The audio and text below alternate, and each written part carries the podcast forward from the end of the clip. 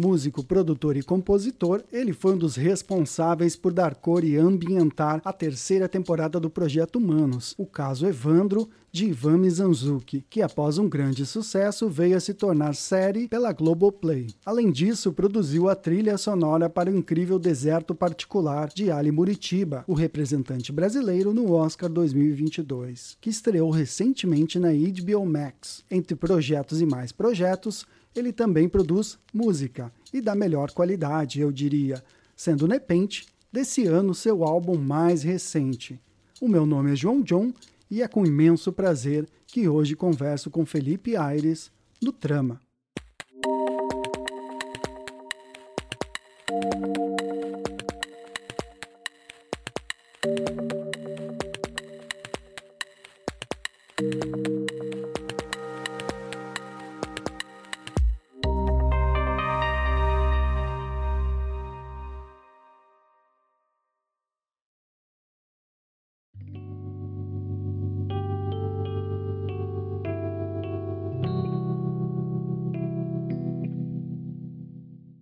Seja bem-vindo ao Trama, Felipe. Logo de cara, eu gostaria de saber de que lugar do Brasil você fala e como surgiu o teu interesse pela música. Havia algum parente seu que era músico ou algo semelhante?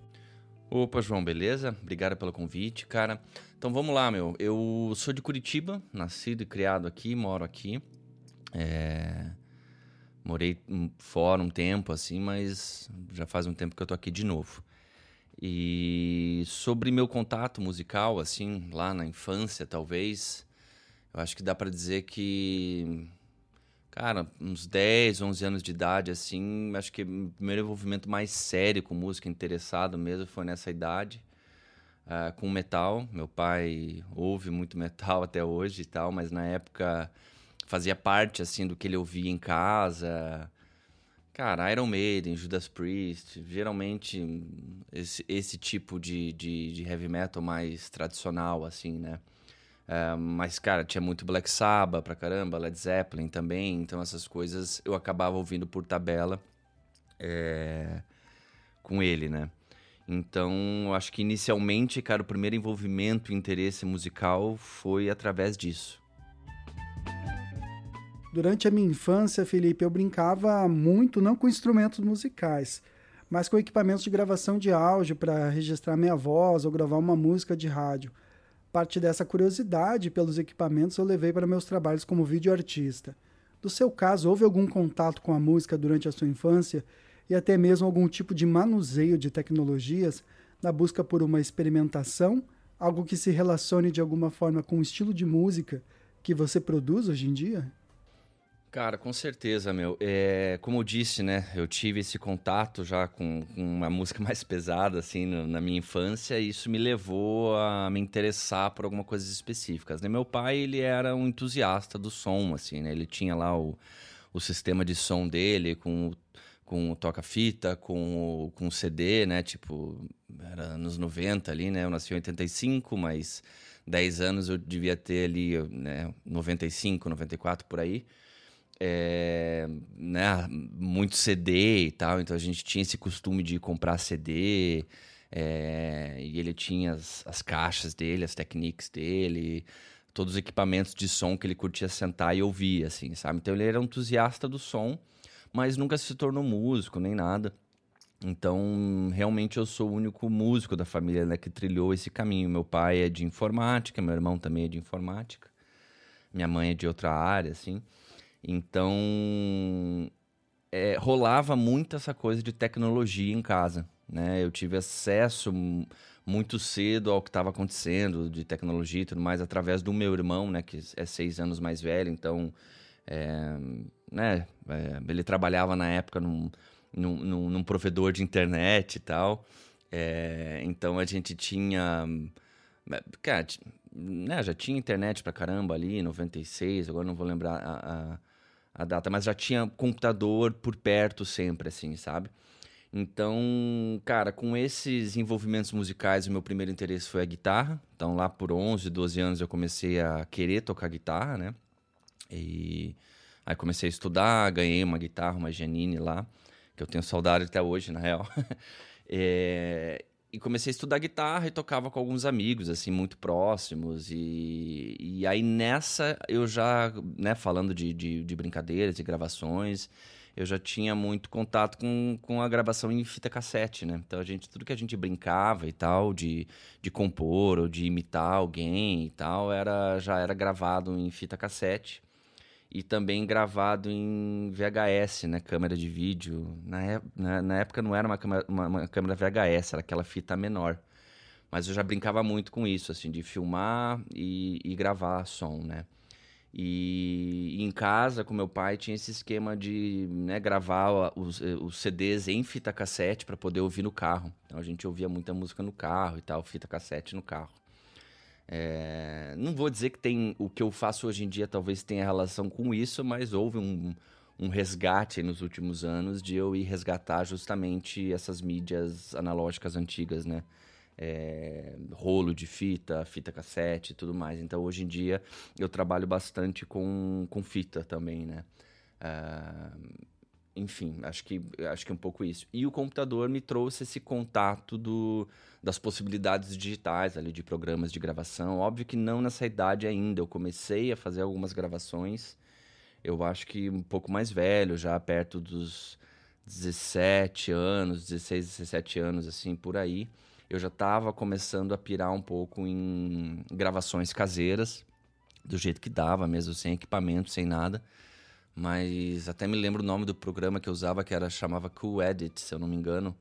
Era um programa um pouco mais baseado em era, sei lá, era alguma coisa mais para para perícia de som, não era necessariamente um programa de gravação de áudio, mas ele funcionava como isso, claro. Enfim, ele era um programa geral, assim, de áudio, né? De análise de áudio e tudo mais. Então, não sei se cheguei a responder a tua pergunta, não, mas tiveram esses envolvimentos iniciais aí.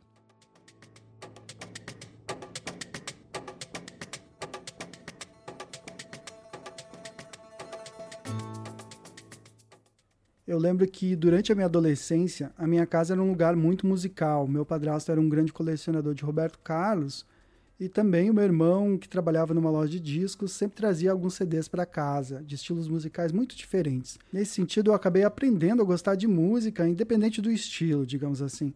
Como foi a sua adolescência musical, Felipe? Houve alguma descoberta que você se recorda ser muito significativa hoje em dia? Você, por exemplo, chegou a ter uma banda? Então, cara, meio que seguindo também o que eu tinha falado na, na, na agora há pouco, né? É, acho que rolou muito isso, assim. Às vezes hoje em dia eu paro para pensar como talvez isso tenha me influenciado muito mais do que eu acho, né? De estar sempre em casa ouvindo música, no carro a gente sempre ouvia música. É... Então eu tinha meu, meus vícios, né? Tava muito viciado em Black Sabbath, então eu escutava tudo. Aí lá por 15, 16 anos, acho que 14, 15 anos, eu escutava muito uma banda chamada Savatage, que é uma banda de, de metal que até hoje em dia, se eu escutar, eu curto e tal nem tudo do metal ficou na minha vida, né? Mas algumas coisas, poucas, continuaram a me agradar, assim. Então, é, acho que esse envolvimento de ouvir muita música em casa me, me, me abriu bastante interesse, né? E aí o que aconteceu foi que eu tive muito esse incentivo, né? Esse suporte dos meus pais, meu pai e da minha mãe, para para fazer música. Não, não tinha nenhum músico na família, aquela história de sempre, né? Músico tem um, um caminho difícil pela frente, né? É, e mesmo assim eles sempre me apoiaram muito e tal, mesmo quando as minhas decisões eram as mais malucas, como tipo, putz, eu queria sair da guitarra agora e começar a tocar harpa, entendeu? Então isso foi lá pelos 17 anos, assim, é, onde algumas coisas já tinham começado a mudar, né? Eu tinha saído desse uh, de só escutar heavy metal, né? E comecei a fazer alguns links muito específicos que me é, alteraram minha visão de música até hoje, assim, né? Então, na época, eu escutava uma banda chamada Anathema, uma banda de doom metal, que até hoje em dia eu, eu gosto.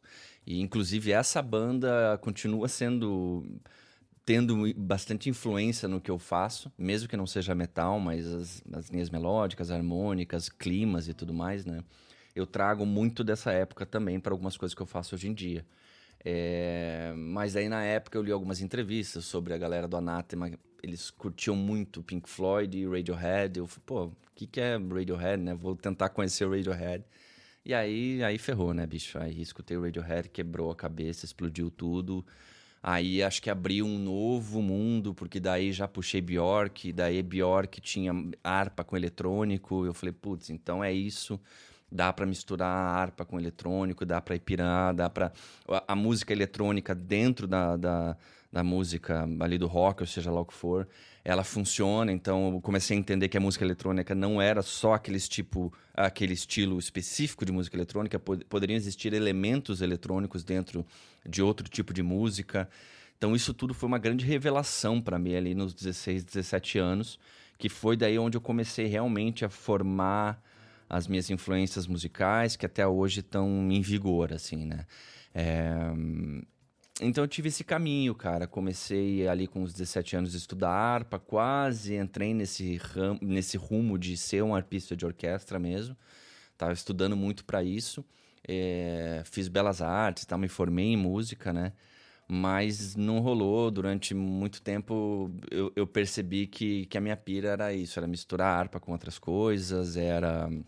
É, experimentar de alguma forma e experimentar vários instrumentos. Foi quando eu percebi que eu não seria um instrumentista focado num instrumento, mas sim arranharia alguns instrumentos, né? Então existem aí as vantagens e desvantagens disso, que é eu acabo não sendo necessariamente muito bom em algum instrumento específico, mas eu consigo utilizar eles de alguma forma para as minhas composições. É muito bom você conhecer o funcionamento de vários instrumentos na hora de compor, né? Você compõe um pouco mais direcionado e melhor para esses instrumentos.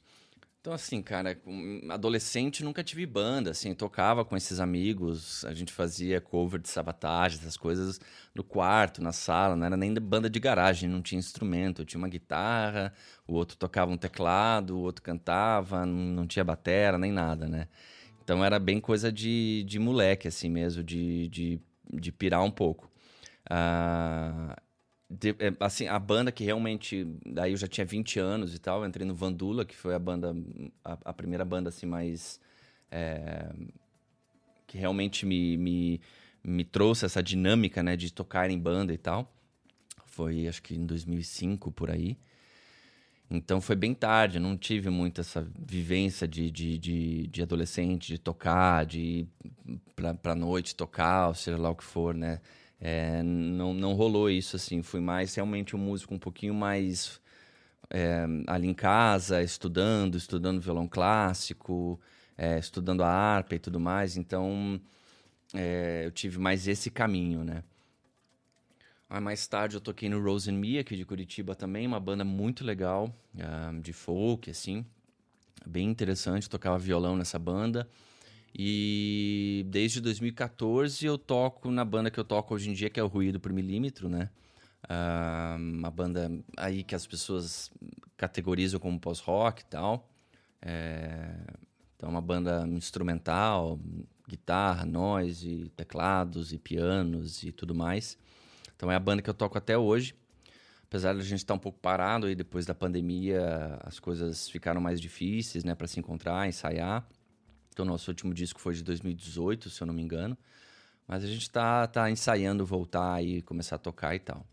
Então, de bandas é isso, né? É... Mas meu envolvimento hoje em dia é muito mais é com trilha sonora mesmo, é sentar a bunda aqui no estúdio e trabalhar e pirar um pouco. Durante uma das suas entrevistas no podcast Conversas Paralelas, o Ivan Mizanzuki chega a comentar que vocês são amigos desde muito tempo. Conta um pouco para a gente como surgiu essa amizade e também como se iniciou ali o convite para você produzir a trilha do caso Evandro.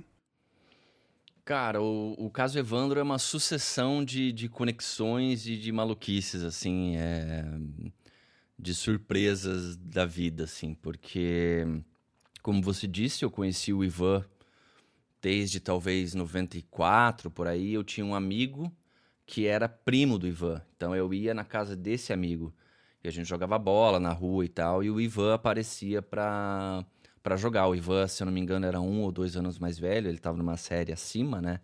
Então ele não convivia muito comigo na escola nem nada, mas ele era primo do, desse, desse meu amigo.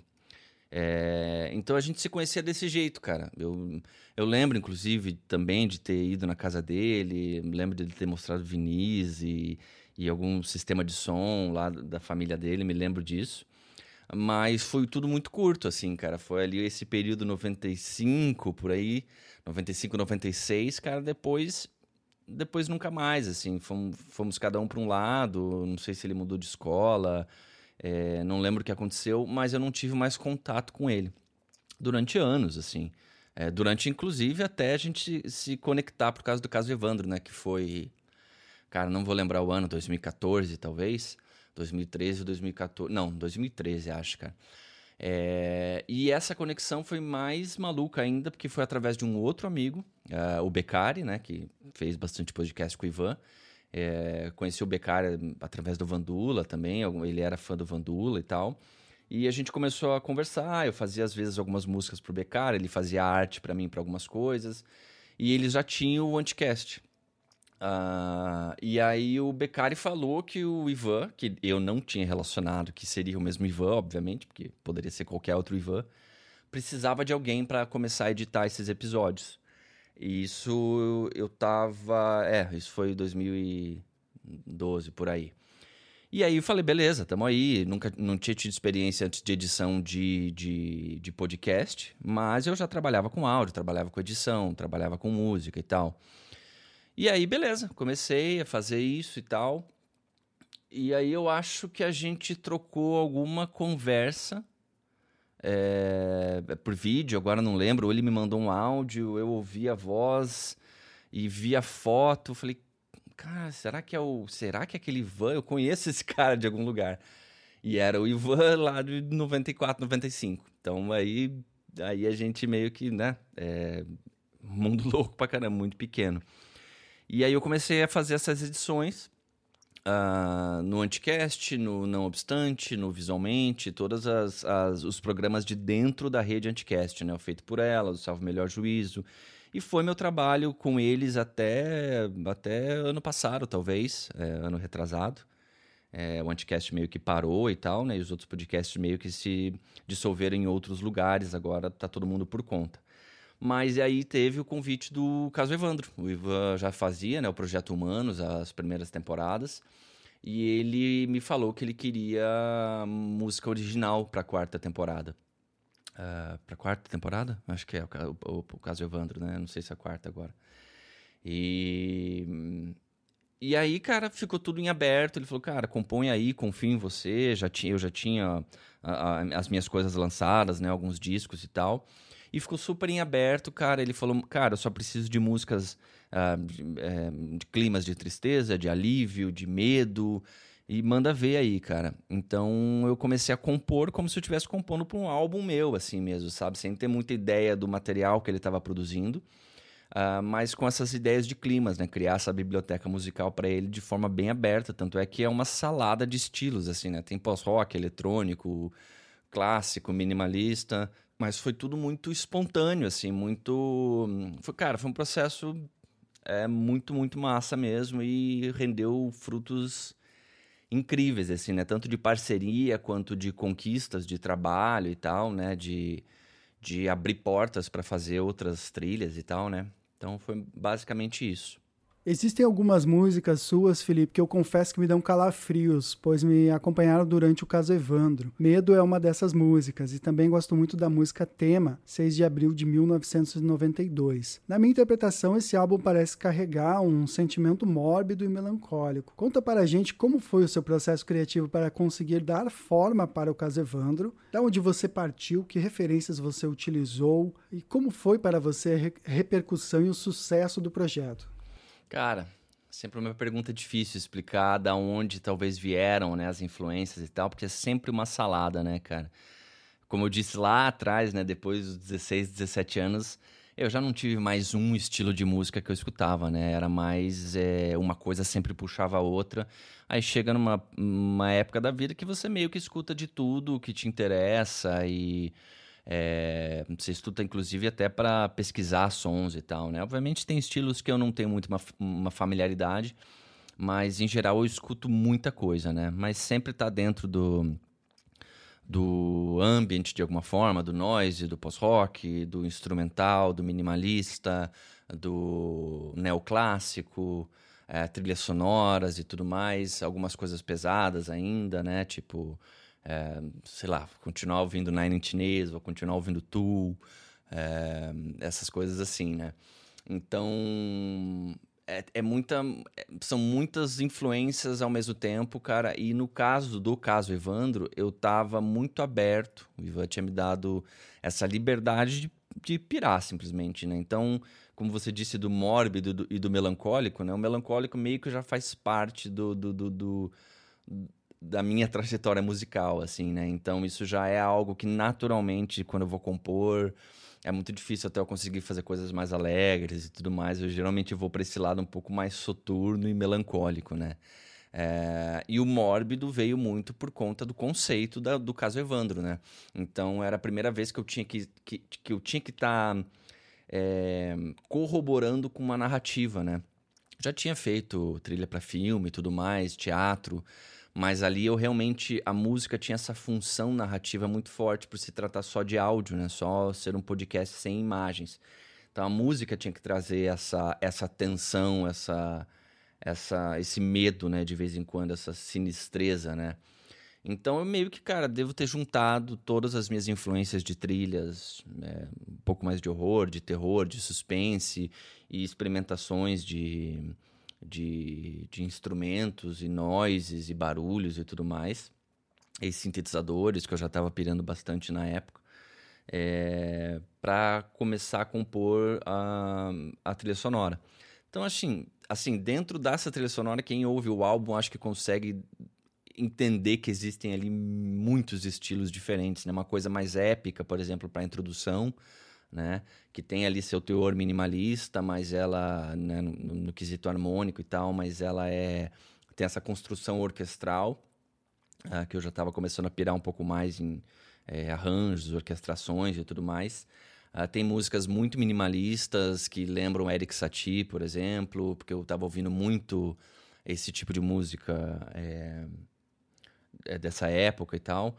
É, Pós-rock tem bastante coisa, eletrônico tem bastante coisa, noise. Então eu meio que juntei tudo numa salada, assim, fiz uma salada de música e rolou criar uma identidade mesmo assim, né? Porque, querendo ou não, era eu compondo isso tudo.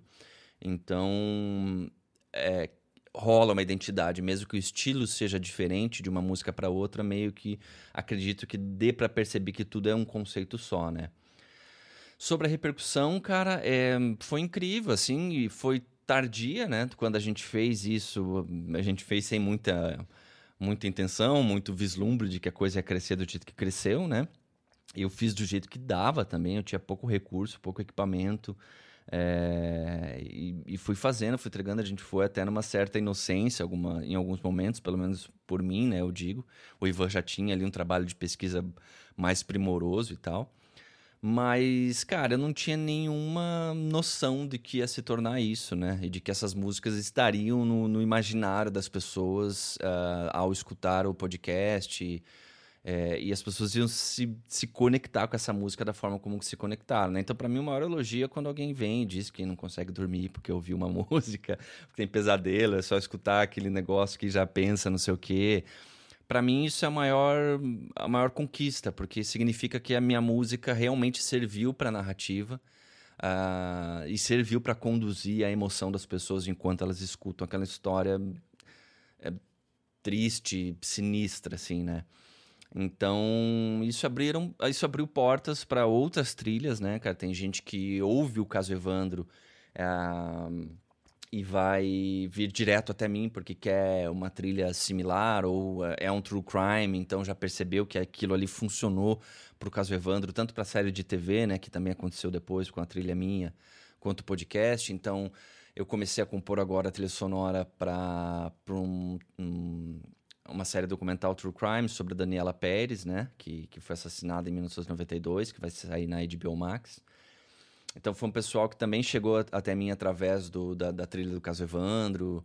É, então algumas coisas começaram a aparecer é, por conta disso, né? Eu comecei a, a, a poder dizer que É, eu tenho esse estilo de, de composição, por exemplo, que as pessoas se identificam.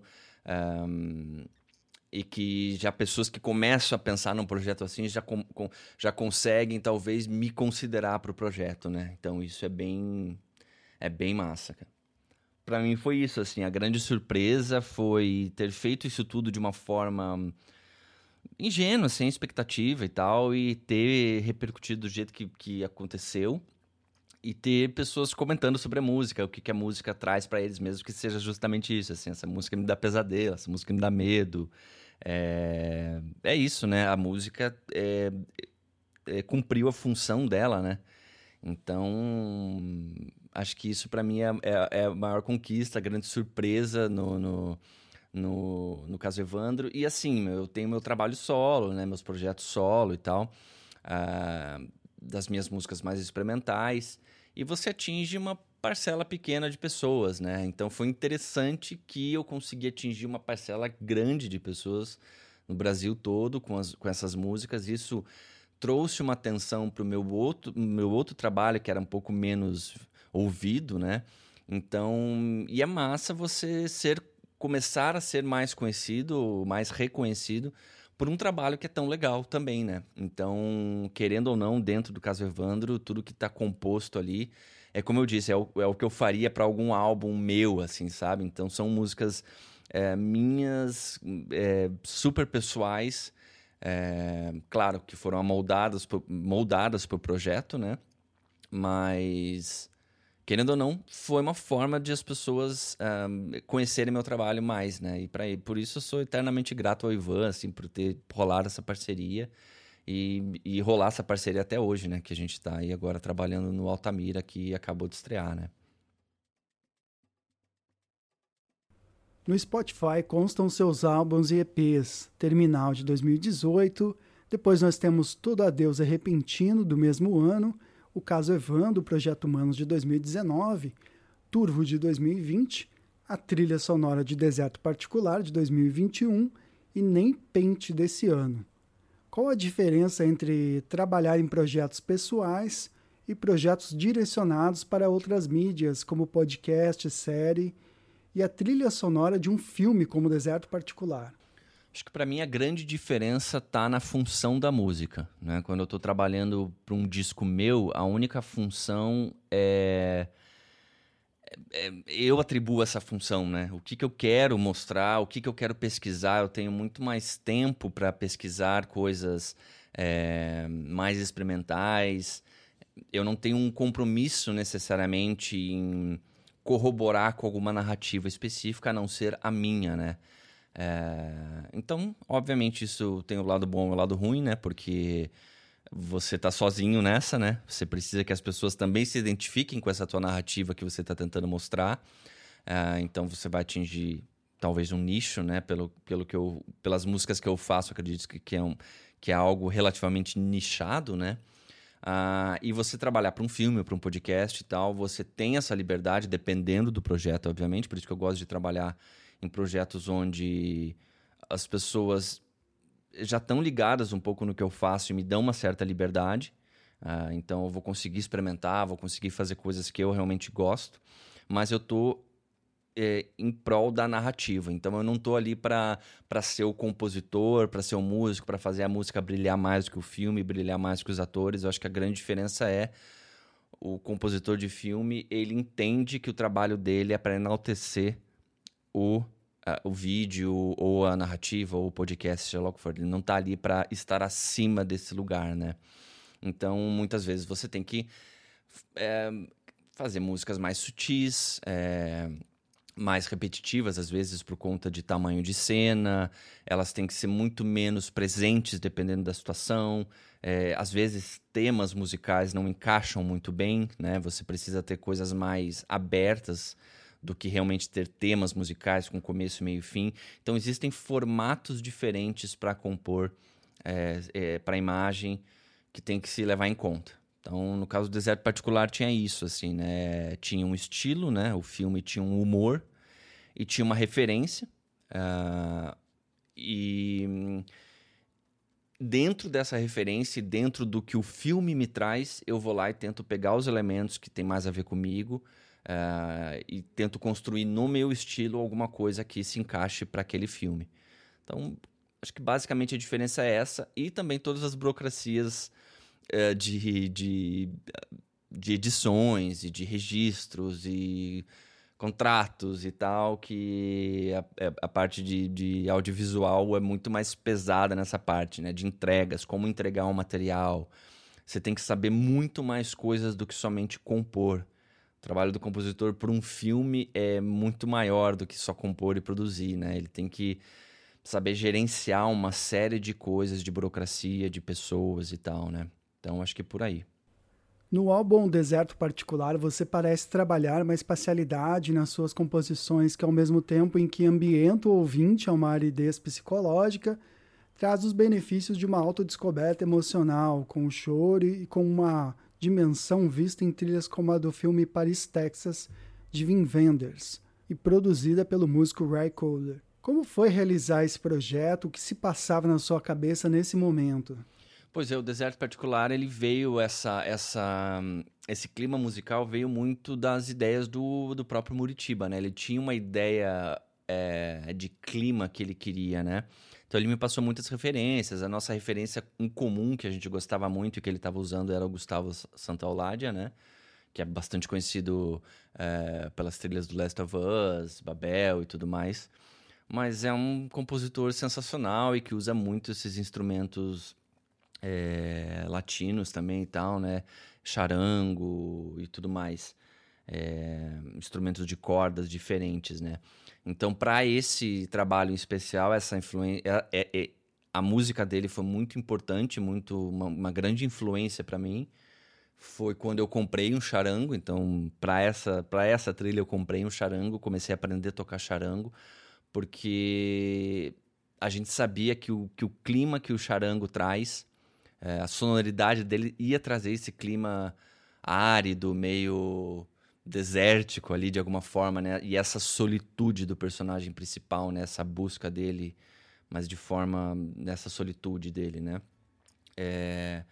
Então e, e tiveram que rolar alguns crescendos, né? Porque a gente tinha toda essa parte inicial da viagem, do, do, tempo passando, mas também a gente tinha também um crescendo depois, né? um crescendo emocional, né?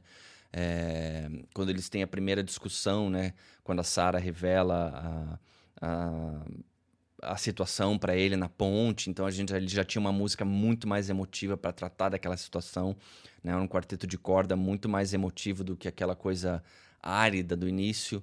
É, enfim, e aí a coisa ainda vai crescendo ainda mais, né? Até chegar no fim, a gente tem uma situação muito mais emocionante, né? Então a música também tinha que trazer essa, é, essa emoção, ser muito mais envolvente. Então o filme foi realmente dividido em etapas, assim, no ponto de vista sonoro, né? Ah, mas o instrumental estava muito claro para mim que teria que ser baseado em guitarras, violões, charango, é, efeitos sonoros, né, noises e, e, quarteto de corda. Teria que ser uma coisa muito mais minimalista, nada épico, nada muito grandioso, teria que ser muito mais íntimo. Então a, a escolha instrumental uh, se deu através disso. No seu canal do YouTube constam alguns vídeos onde você toca algumas músicas num equipamento cheio de cabos e luzes piscantes. Conta para a gente o que é esse equipamento o que ele faz e como você pensa o seu processo de e como você pensa o seu processo de composição musical através dele. Aquela nave alienígena ali é um sintetizador modular, meu. É, é, é um, é um sintetizador que tem ali no, na, na, sua essência, nos seus primórdios, o como os sintetizadores funcionavam lá na década de 50 e 60, que eram as primeiras manifestações né, de, de sintetizadores analógicos na época que era realmente você transformar a eletricidade, tensões, correntes e tudo mais em música, né, em nota e fazer as coisas se afetarem, né? Então, quando isso surgiu, tinha uma outra proposta, né? Tinha uma proposta de desvirtuar algumas coisas que estavam acontecendo na época, mas também isso foi puxado para música clássica de alguma forma também com a Wendy Carlos, né? Tem um, um álbum muito famoso que é o Switch Down Bar, que são músicas do, do bar, mais tocadas em sintetizadores. E aí depois disso começou a, a ir para o lado mais pop, por exemplo, com o Kraftwerk, com o Tangerine Dream, era, era experimental, mas vamos, vamos dizer que foi para esse lugar mais acessível para todo mundo, né? Até que começaram a chegar nas bandas e, e as coisas começaram a ficar mais acessíveis, mais portáteis e tudo mais, né? Então o synth modular ele é basicamente uma série de ferramentas uh, que não estão interconectadas entre si, né? Cada um daqueles módulos tem uma função diferente e um comportamento diferente, e você determinar através dos cabos qual vai ser esse caminho. Então é um estilo de instrumento que você é, você não tem uma algo pré-determinado, ele é completamente aberto, né? Dado a, a, escolha de módulos e a escolha de como você faz esses caminhos, né? Que a gente chama de patch. Então, esses patches uh, são diferentes a todo momento que você liga o instrumento. Você quer jogar um, um, um oscilador para um filtro e do filtro ir para um delay, do delay para outro lugar, ou você quer primeiro jogar o, o, o, o oscilador no delay e, e, fazer uma inversão de alguma coisa, você vai ter um outro resultado completamente diferente. Então, é uma ferramenta que te dá possibilidades infinitas de texturas, sonoridades. Então eu uso muito ela, principalmente essa ferramenta, para criar atmosferas, ambiências, é, drones e tudo mais, né? É, que é uma ferramenta muito, muito massa para isso, assim. Obviamente nunca não é necessário, né? Existem milhões de outras ferramentas para você chegar em resultados parecidos, mas o fato da interação com esse instrumento ser ali, tipo, física, né? É, isso torna a experiência de compor e de experimentar coisas, para mim, muito mais interessante e agradável. Né? Um dos meus artistas prediletos, John Cage, abre o texto Futuro da Música de 1974, falando que durante muito tempo ele encarou a música como algo separado da vida. Não à toa, ele dedicou grande parte da sua vida investigando o cotidiano e o silêncio Quais são as suas referências ou artistas que te instigam dentro e fora da música? Cara, de novo, uma pergunta muito difícil, porque tudo depende da época, do que está acontecendo, né? Então, o próprio John Cage já foi uma influência enorme para mim quando eu estava começando a, a ter um pouco mais de contato com essa música que acontecia nesse período do Fluxus e tal, né? Então, Stockhausen, John Cage, Liggett e tudo mais. É... Então teve muito essa galera da música experimental que estava ali é, começando a trabalhar com eletrônico. Uh, aí vai ter a galera do eletrônico mais pop também. É, como eu disse lá no início, na minha adolescência, ali Radiohead, mas eu continuo levando o Anathema, que é uma banda de doom metal, para minha vida de alguma forma. Então, algumas coisas formaram o meu caráter musical lá atrás e eu não consigo me desvencilhar disso de alguma forma, né? É, Cara, Bjork foi muito importante também, cara. É... Difícil dizer, cara. Tudo depende de influências. Na época, por exemplo, no meu primeiro disco, em 2008, eu tava ouvindo muito Ian Tiersen e ao mesmo tempo tava ouvindo muito Massive Attack. E ao mesmo tempo eu tava ouvindo muito Gregor Samsa, que é uma banda de post-rock que eu curto muito. São coisas completamente diferentes que eu queria fazer coisas nesse estilo. Então você vai ouvir uma música meio Ian Tiersen, uma música meio Massive Attack, uma música meio... Tá, tá tudo sempre é, na minha cabeça de alguma forma, né? Então eu tenho as minhas pequenas obsessões, né? Tive minha obsessão por, por Sigur Rós, por exemplo. Tive minha obsessão mais recente por Winged Victory for, for the Sullen, uh, que é uma banda de ambient uh, dark, uh, ambient dark, meio neoclássico, modern contemporary music, sei lá, o que como chamam os caras, né? Chamber music que é basicamente uma música extremamente lenta, com cordas, muita atmosfera. É, Nils Fram, Olaf Arnolds. É, cara, é, e, e é, compositores de filme, o próprio Johnny Greenwood, cara, mesmo no Radiohead já era uma, uma puta influência. Ainda mais agora ele sendo compositor de trilha sonora absurdamente bom, assim, com características experimentais, contemporâneas. É, para mim realmente é uma grande influência. Cara, então a lista é meio que incontável e eu também não vou nem lembrar de muitos nomes, assim, sabe? Mas acho que por aí. E nesse ano de 2022 você já lançou um novo álbum chamado Nepente. O que nós podemos esperar do Felipe Aires em 2022? Pois é, né? a ideia agora é dar uma divulgada no Nepente, fazer chegar nas pessoas. Era um, é um momento de. É, é um disco diferente de todos os outros que eu fiz, né? Eu estava muito mais voltado para o experimental antes, né? É, então é isso. Cada disco meu tem uma, uma estética muito diferente. Assim, eu tenho o Terminal, que é um é praticamente um álbum de industrial, né? Eu queria realmente explorar é, drum beats mais sujos e, e o modular de uma forma mais suja, mais porrada, assim. E aí veio Toda Deus Repentino, que é um, simplesmente improvisações de harpa com o modular, então fui para um lugar muito mais meditativo.